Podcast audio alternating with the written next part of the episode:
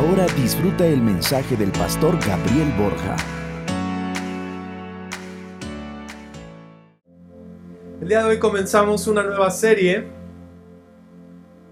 que se llama Salmos en la noche. Salmos en la noche. Y, simplemente va a... Esta, esta, serie va a retarte, va a cambiar mucho cómo, cómo miras, cómo ves las cosas. Y lo que queremos hacer por las próximas 5 o 6 semanas es que vamos a estar tomando canciones que ya cantamos, que podemos llamarlo himnos o poemas o como tú les quieras llamar, y entender cuál es el trasfondo, porque muchas veces repetimos letras, pero no entendemos qué hay detrás de, de esas canciones, qué es lo que ha sucedido.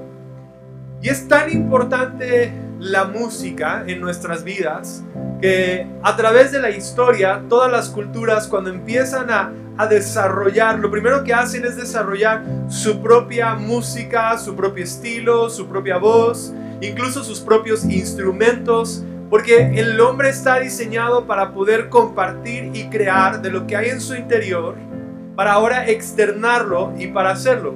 La mayoría de la música que cantamos nace de, del fondo, del espíritu del hombre, del corazón, de la creatividad dentro de nosotros. Y cuando uno está componiendo música, está, es algo que nada más como que está burbujeando dentro de ti que quieres ofrecer y que quieres sacar. Y a veces cuando cantamos no entendemos la historia porque muchas de estas canciones que cantamos están en momentos de mucha oscuridad. No están en momentos que, que, todo era feliz y que todo era agradable, sino a veces la inspiración viene en momentos en que la noche es muy oscura, en que hay mucho dolor, en que hay mucha tristeza.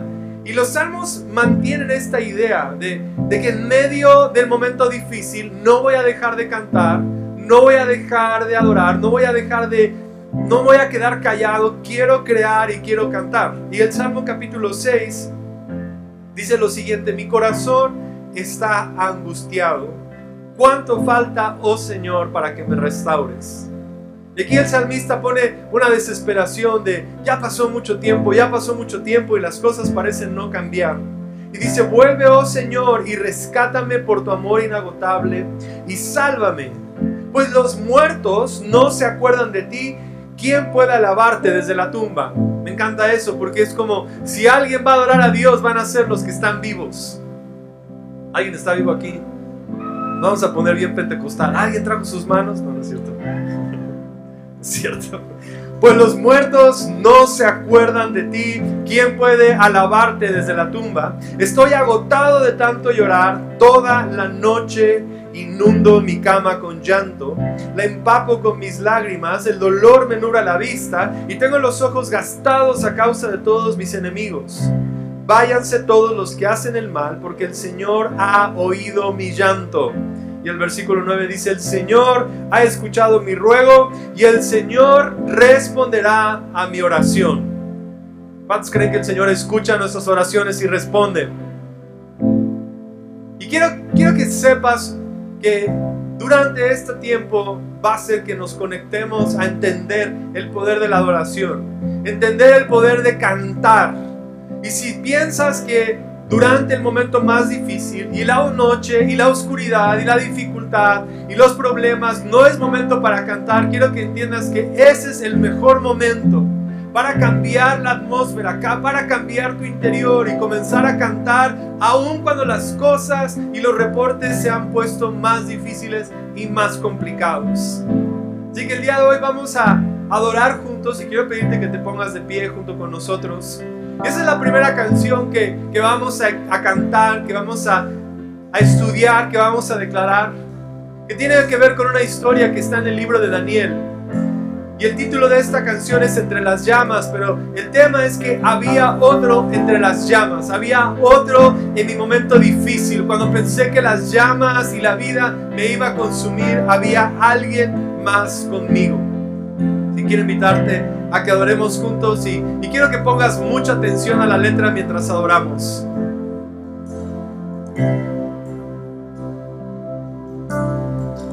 Gracias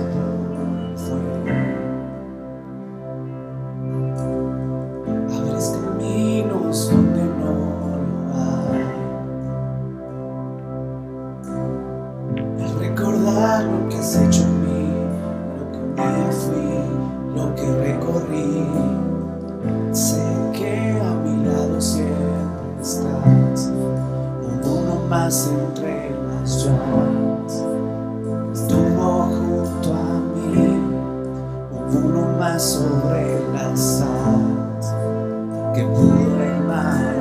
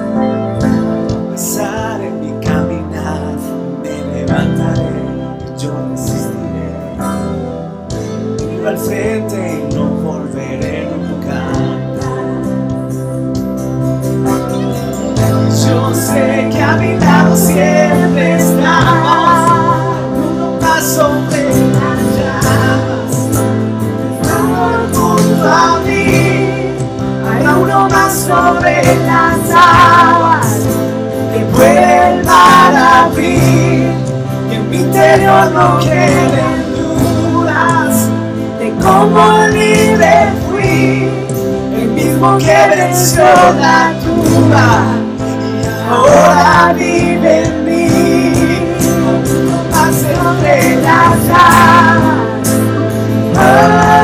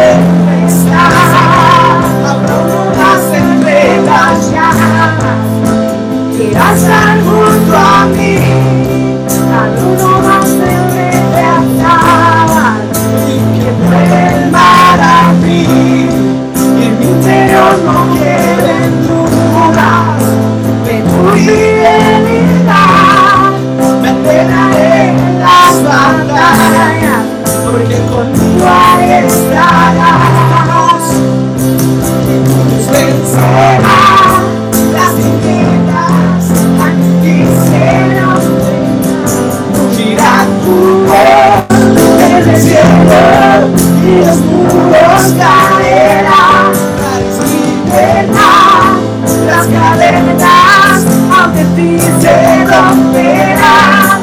Nada nos separa y nada nos separa. Más entre las llamas que vas a estar junto a mí. Uno más sobre las aguas que vuelva a ti. En mi interior no queden dudas de tu. Alegraré en las batallas, porque conmigo ahí estarás. Me alegraré en las batallas, porque conmigo ahí estarás. Me alegraré en las batallas, porque conmigo ahí estarás.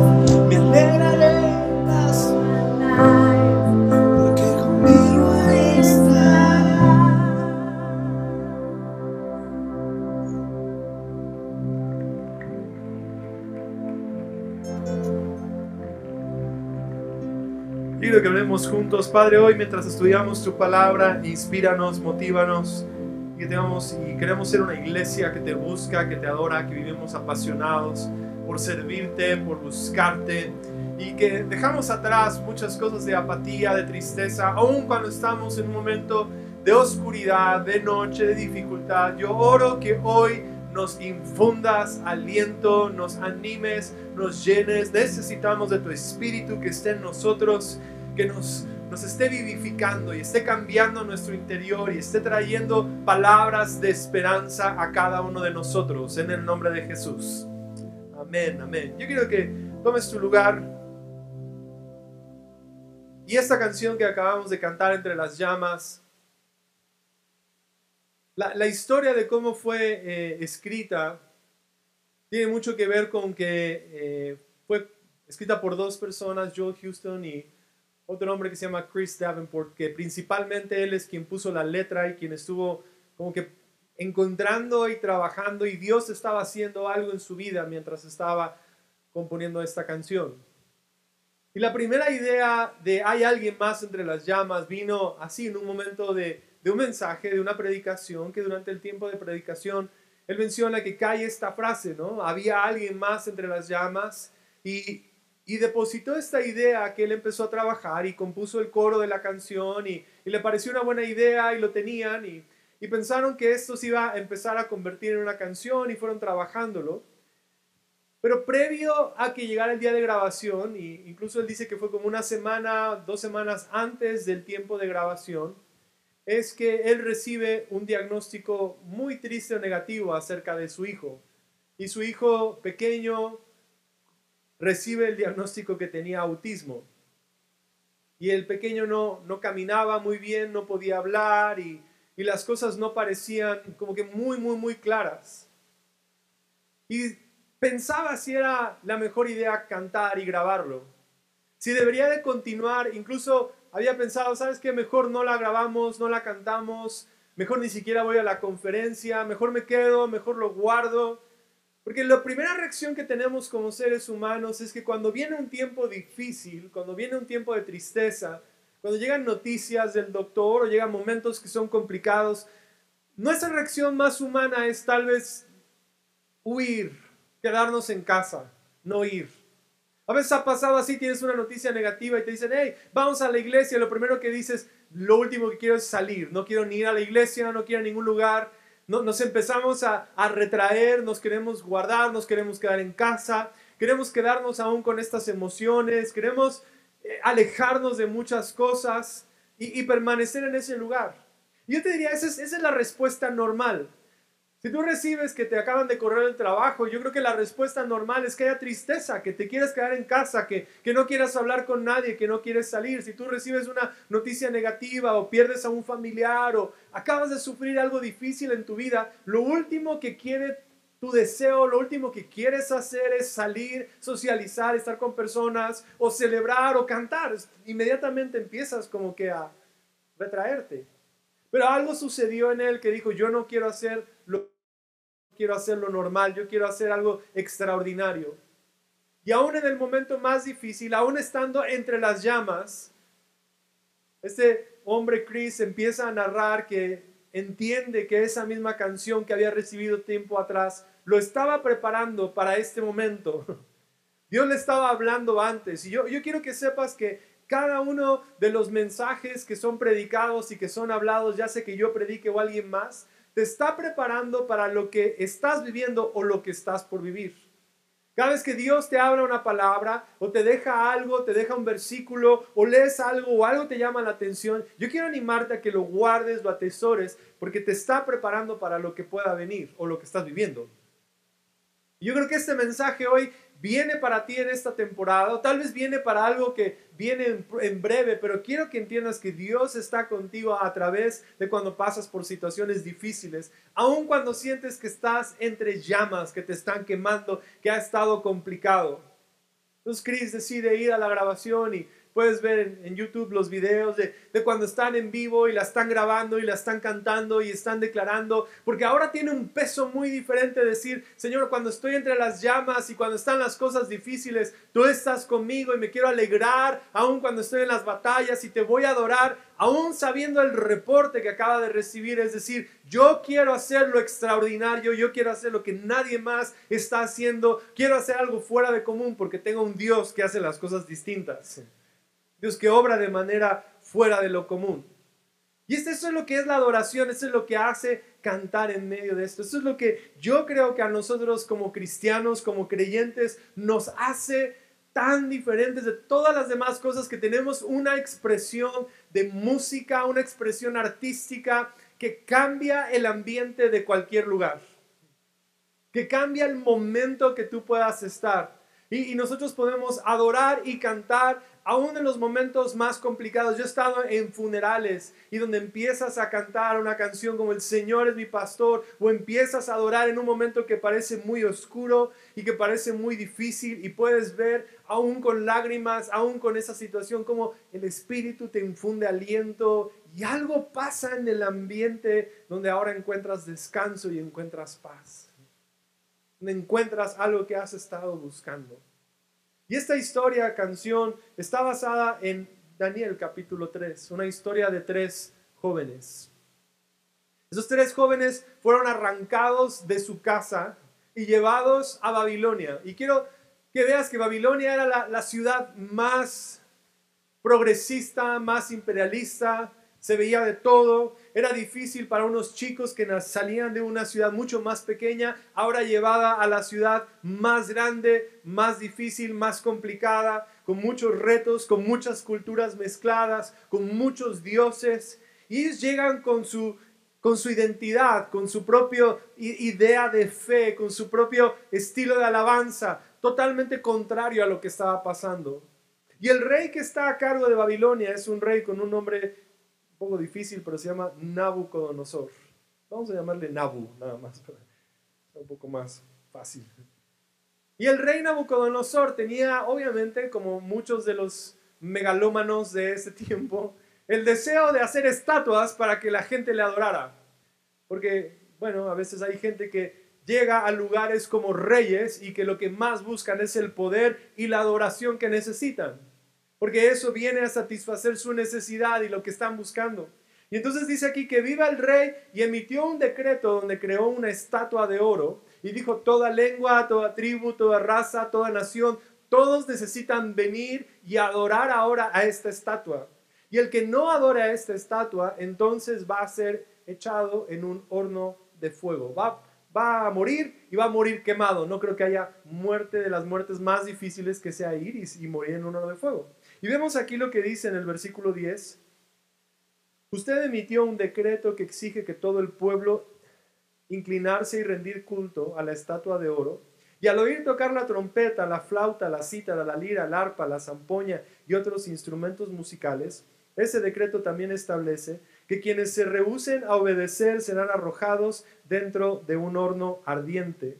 Pues hay algunos judíos, Sadrach, Mesach y Abednego, a los que usted puso a cargo de la provincia de Babilonia, que no le prestan atención su majestad y se niegan a servir a los dioses de su majestad y no rinden culto a la estatua de oro que usted ha levantado. Hay algo especial que la adoración hace en que tú puedas tener algo en tu interior, aun cuando tu exterior es diferente. En que tú puedas cambiar, que tú puedas renovar.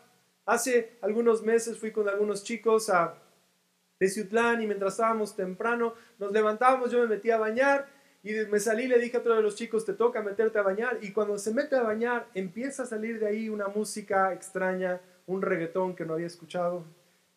8 de la mañana y reggaetón y yo, no.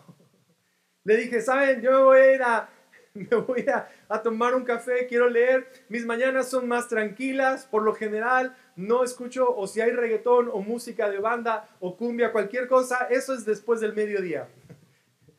Reservo los primeros días para empezar tranquilo, empezar con música diferente, porque sé que la música que escuchas, lo que tú tienes, eh, viene a, cambiar también tu interior. Choca. Por eso, ¿no? Canta y no llores, porque cantando se alegra Sí, esta, es la teología. Lo sabemos, la, música que cantamos cambia el, mood, la forma en que está nuestro corazón. Cambia el ambiente de nuestro corazón. Si tú estás contento, vas a poner música contenta. O si estás triste y quieres estar contento, vas a poner música que te haga bailar. Pones a Celia Cruz, pones algo que te quiera como que cambiar el ambiente. Y si estás triste y decepcionado, pues vas a poner música más en ese ambiente, más deprimido, más de cortarse las venas y tirarse al piso. ¿No? Hay dolor. Entonces, la, la música forma mucho de lo que tenemos, pero estos chicos entendían que también su interior no iba a ser seducido o transformado por la cultura de adoración que había. En ese lugar en Babilonia había una cultura de adoración, había algo que estaba pasando y toda tribu, toda lengua, toda nación estaba adorando a esta estatua de oro, estaban rindiendo culto a esta estatua. Esos chicos dicen, no, dentro de nosotros tenemos algo diferente, no vamos a rendirnos a lo que está por fuera, vamos solamente a rendirnos al Dios vivo, al Dios invisible, al Dios que creemos y nuestro interior nunca va a rendirse a los dioses o a la cultura de adoración. Eso es extraordinario. Daniel en el capítulo 9 dice que Daniel y Sadrach, Mesach y Abednego tenían un espíritu extraordinario. Esto es que dentro de ellos lo que hacían no se limitaban, no caminaban como las demás personas cuando todo el mundo hacía lo normal, la norma que era estar triste y adorar, ellos hacían otra cosa, adoraban, iban contrario a la norma en la que estaban. Y ahora quiero que veamos tres puntos que había con estos chicos y que, vemos en esta misma canción. Esta canción Entre las llamas que cantamos comienza y quiero que leamos juntos en la pantalla el, el verso. Empieza diciendo, gracia hay cuando paso por el fuego. Gracia hay cuando paso por el fuego. Abres camino donde no lo hay. Al recordar lo que has hecho en mí, lo que un día fui, lo que recorrí, sé que a mi lado siempre estás. Ahí quiero que lo leamos. Gracia hay cuando paso por el fuego. Abres camino donde no lo hay. Al recordar lo que has hecho en mí, lo que un día fui, lo que recorrí, sé que a mi lado siempre estás. Y el coro, el primer coro dice lo siguiente, hubo uno más entre las llamas que estuvo junto a mí. Hubo uno más sobre las aguas que pudo el mar abrir, que en mi interior no queden dudas de cómo libre fui. Hay una cruz que muestra el precio que Jesús pagó por mí. Sí, está hablando acerca de esta vida interior, de este choque yo quiero que sepas que ese es el choque que todo hombre y mujer de fe va a tener. Que aunque su exterior tenga un panorama, aunque por fuera están pasando cosas, hay algo extraordinario que sucede en nuestro interior donde no decidimos rendirnos a la cultura que está adorando, que está siguiendo, sino que nosotros mismos cambiamos. Mira cuál es la respuesta entonces en Daniel capítulo 3, versículo 19 al 27. Cuando estos chicos no se adoran y no se inclinan Dice lo siguiente, entonces Nabucodonosor se enfureció contra Sadrach, Mesach y Abednego, que el rostro se le desfiguró a causa de la ira. Mandó calentar el horno siete veces más de lo habitual. Entonces ordenó que algunos de los hombres más fuertes de su ejército ataran a Sadrach, Mesach y Abednego y los arrojaron al horno ardiente. Así que los ataron y los arrojaron al horno totalmente vestidos con sus pantalones, turbantes, túnicas y demás ropa. Ya que el rey en su enojo había exigido que el horno estuviera bien caliente, las llamas mataron a los soldados mientras arrojaban dentro de los tres hombres. De esa forma, Sadrach, Mesach y Abednego, firmemente atados, cayeron en los rugientes llamas. De pronto, Nabucodonosor, lleno de asombro, se puso en pie de un salto y exclamó a sus asesores, ¿No eran tres los que atamos y arrojamos dentro del horno? Sí, su majestad, le contestaron. Miren, gritó Nabucodonosor, yo veo a cuatro hombres desatados. Y conmigo desatados. Algunos aquí les puedo ver las caras, están más atados, así como, hay que ver un poquito más que algunos sean desatados.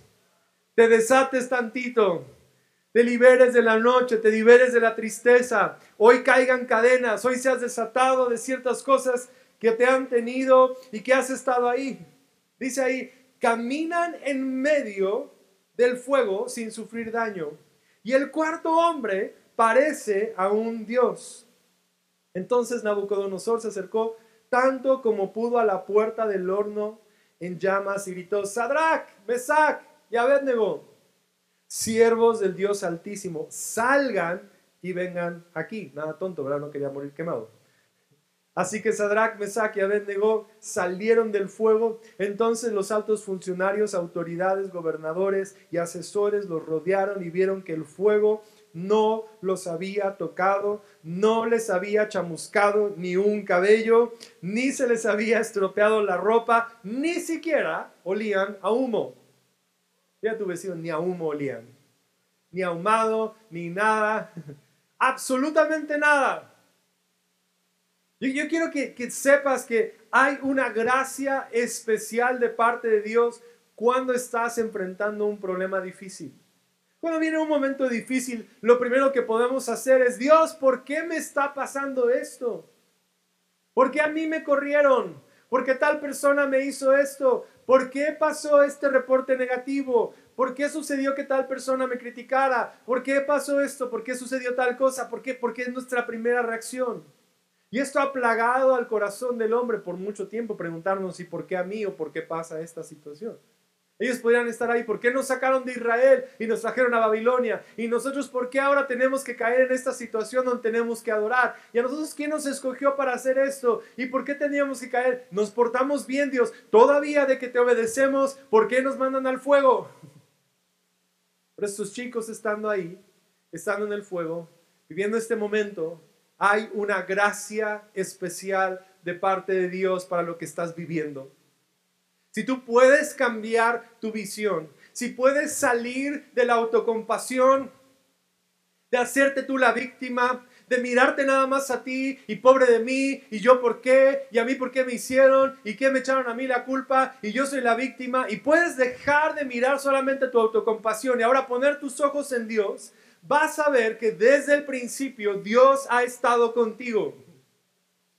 Dios ha estado acompañándote, te ha estado guiando y ha estado contigo y ha mostrado su gracia. Su gracia es que Él está haciendo algo para cambiarte, para salvarte y para llevarte. Tal vez tú no querías entrar a las llamas, pero aún estando ahí, Dios estará contigo y ni humo, ni siquiera nada vas a salir, si no vas a salir de esa situación aún mejor de como estabas.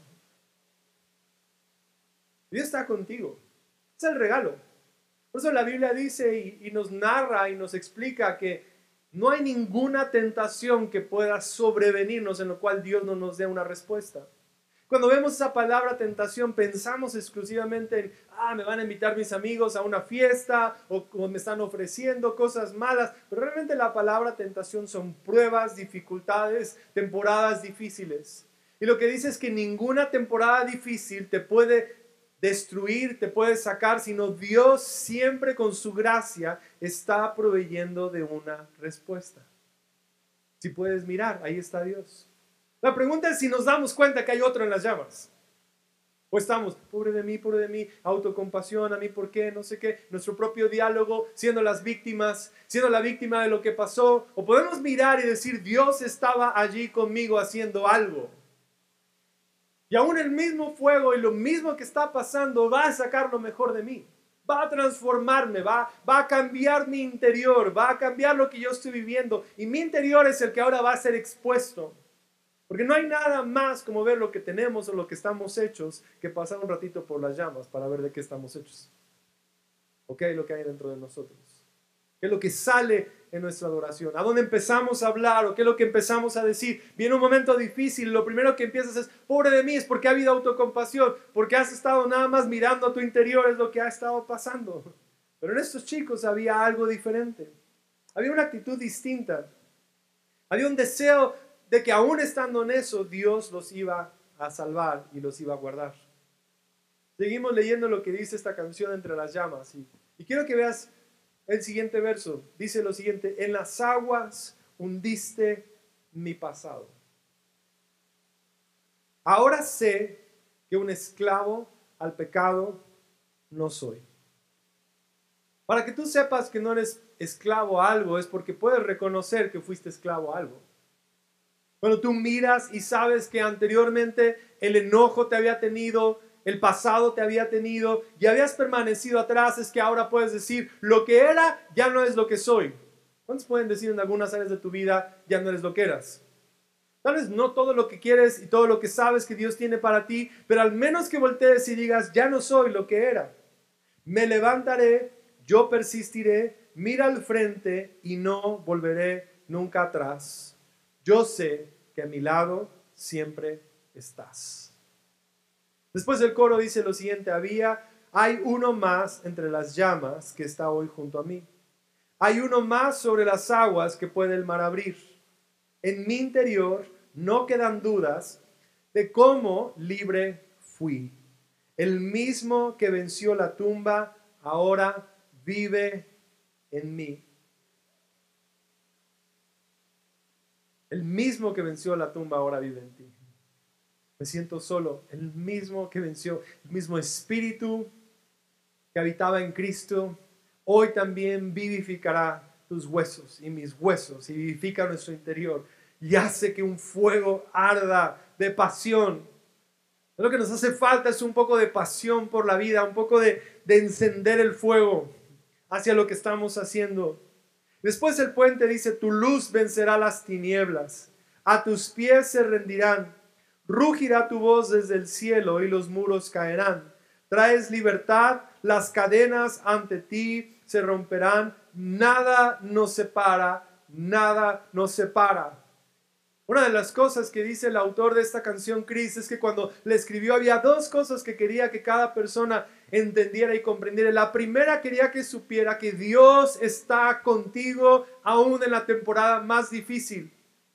Dios está contigo en el momento de oscuridad. Dios está trabajando. Aunque andes por valle de sombra de muerte, el Señor está contigo.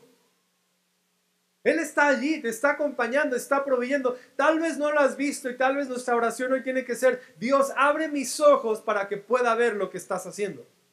Abre mis ojos para que pueda hoy mirar y ver cómo me has salvado y cómo me has guardado y cómo me estás cambiando. Y que hagas una declaración, porque Sadrach, Mesach y Abednego hacen esta misma declaración. Y quiero que leas lo que dice Salmos, digo, perdón, Salmo, Daniel 3, versículo 16 al 18. Sadrach, Mesach y Abednego contestaron al rey Nabucodonosor, oh Nabucodonosor, no necesitamos defendernos delante de usted si nos arrojan al horno ardiente, el Dios a quien servimos es capaz de salvarnos. ¿Cuántos creen que Dios es capaz de salvarnos? Y Él nos rescatará de su poder, su majestad. Pero aunque no lo hiciera, queremos dejar algo en claro. Usted jamás serviremos a sus dioses ni rendiremos culto a la estatua de oro que usted ha levantado. Yo quiero que vean la determinación en estos chicos, porque ahí es donde está un corazón que dice, lo que hay dentro de mí, lo que yo estoy formando aquí adentro, no está sujeto a lo que está pasando afuera. Y cuando les dan ahí la sentencia que los van a meter en el horno de fuego, su respuesta es, Dios es capaz de salvarnos. Queremos que sepa dos cosas. La primera es que Dios es capaz de salvarnos y confiamos que Él lo va a hacer porque hay una pasión en nosotros que nos consume, que nos tiene y que vamos a ir en esto. Pero también quiero que sepa algo, que en caso de que caigamos al fuego y que no salgamos de esta situación, de todas formas, de todas formas, estamos nosotros determinados a servir a Dios y a honrarlo a Él y adorarle a Él. Hay una determinación. Hay una determinación de alguien que tiene pasión.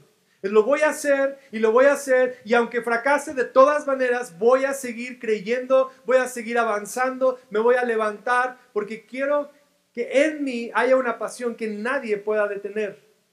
¿Sabes? Aquellas cosas que hay es que si tú estás lleno de pasión y avivado en el fuego del Espíritu Santo, nada más puede consumirte.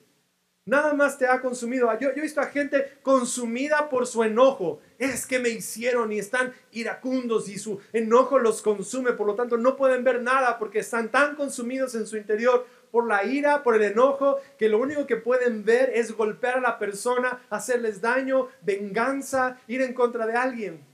Pero cuando el fuego del Espíritu Santo te consume a ti, empieza a quemar todas las cosas. La falta de perdón, la ira, el enojo, el dolor, la tristeza. En ti comienzan a cambiar las cosas y a ser transformadas mientras dices, yo no sé qué ha pasado, yo sé que Dios puede cambiar esta circunstancia, Pero si mi circunstancia no llega a cambiar, yo no me voy a arrodillar a ninguna otra cosa que no sea Dios.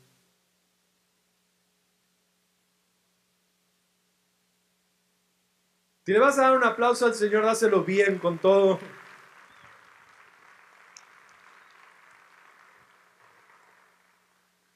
Hay una fe que es incansable, una pasión que es incansable, un deseo que no está determinado en lo que pasa a tu alrededor, un deseo que dice, yo quiero estar ahí.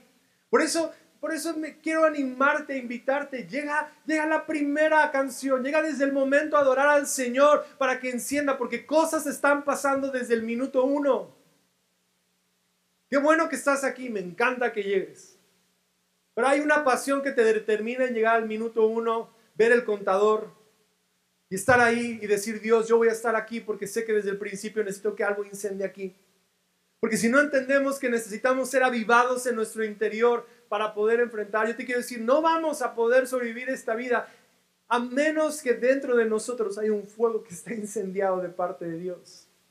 Y el verdadero avivamiento ocurre cuando hay un fuego en nuestro interior que está ardiendo todos los días de domingo a lunes a martes. No nada más aquí adoramos y cantamos, sino toda la semana estamos nosotros encendidos, buscando a Dios, apasionados, rindiéndonos en su presencia y cantándole y adorándole.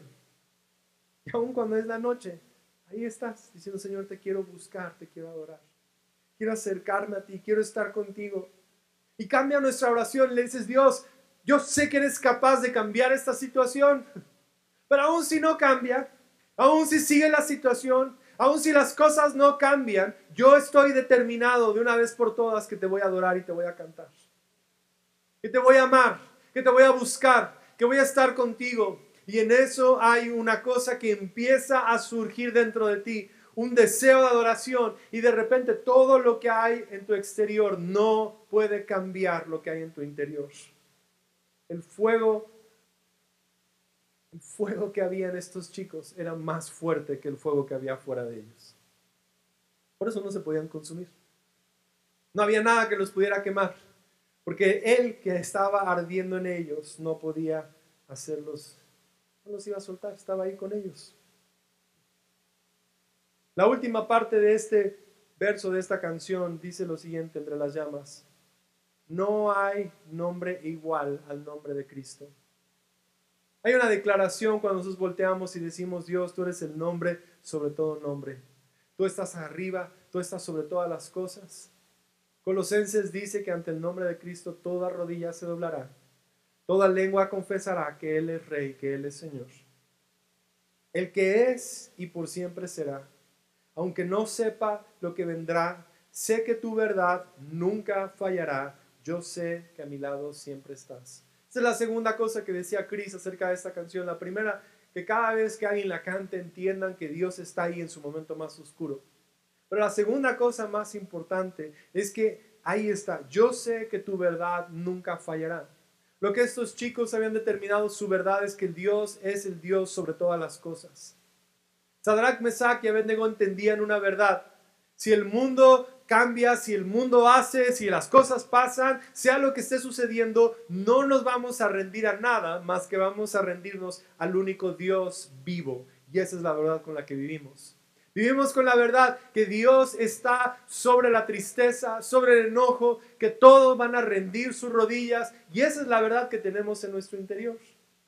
Y el último coro dice lo siguiente, habrá uno más entre las llamas que va a estar junto a mí. Yo quiero que lo digas ahí conmigo, el Señor está junto a mí. El Señor está aquí conmigo. Habrá uno más sobre las aguas que puede el mar abrir, que en mi interior no queden dudas de tu fidelidad. Y quiero que leas esta última frase. Dice, me alegraré en las batallas, porque conmigo ahí estarás.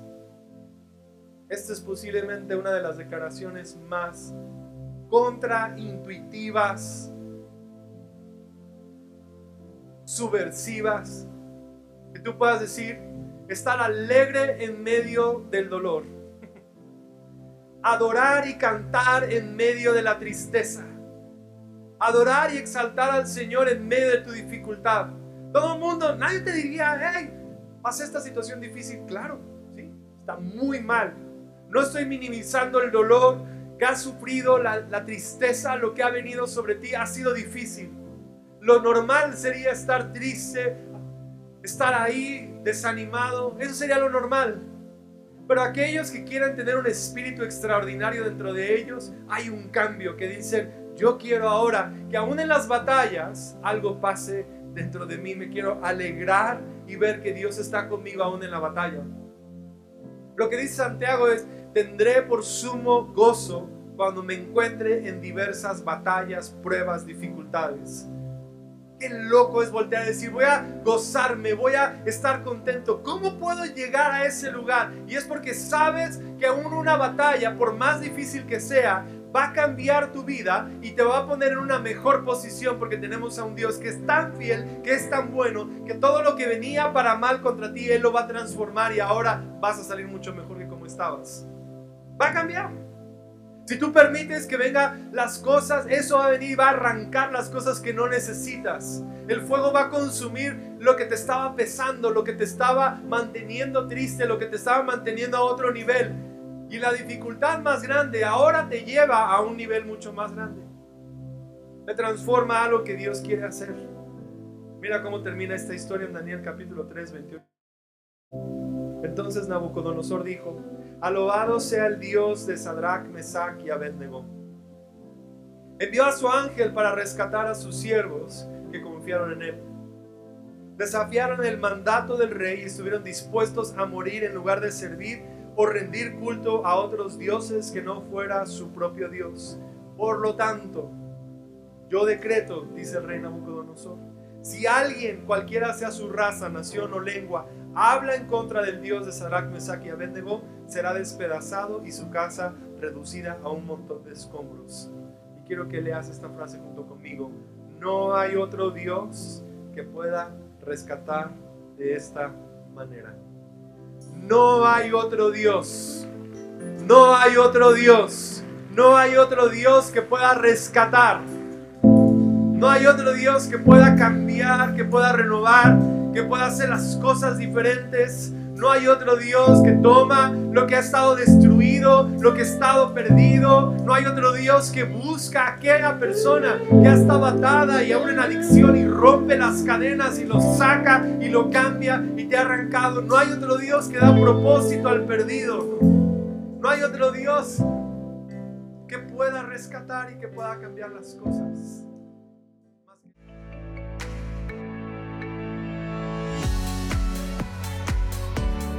Si deseas ayudar a que este contenido llegue a más personas, puedes hacer un donativo con tarjeta en nuestro portal en línea www.comunidadcristiana.com.mx y gracias por escucharnos.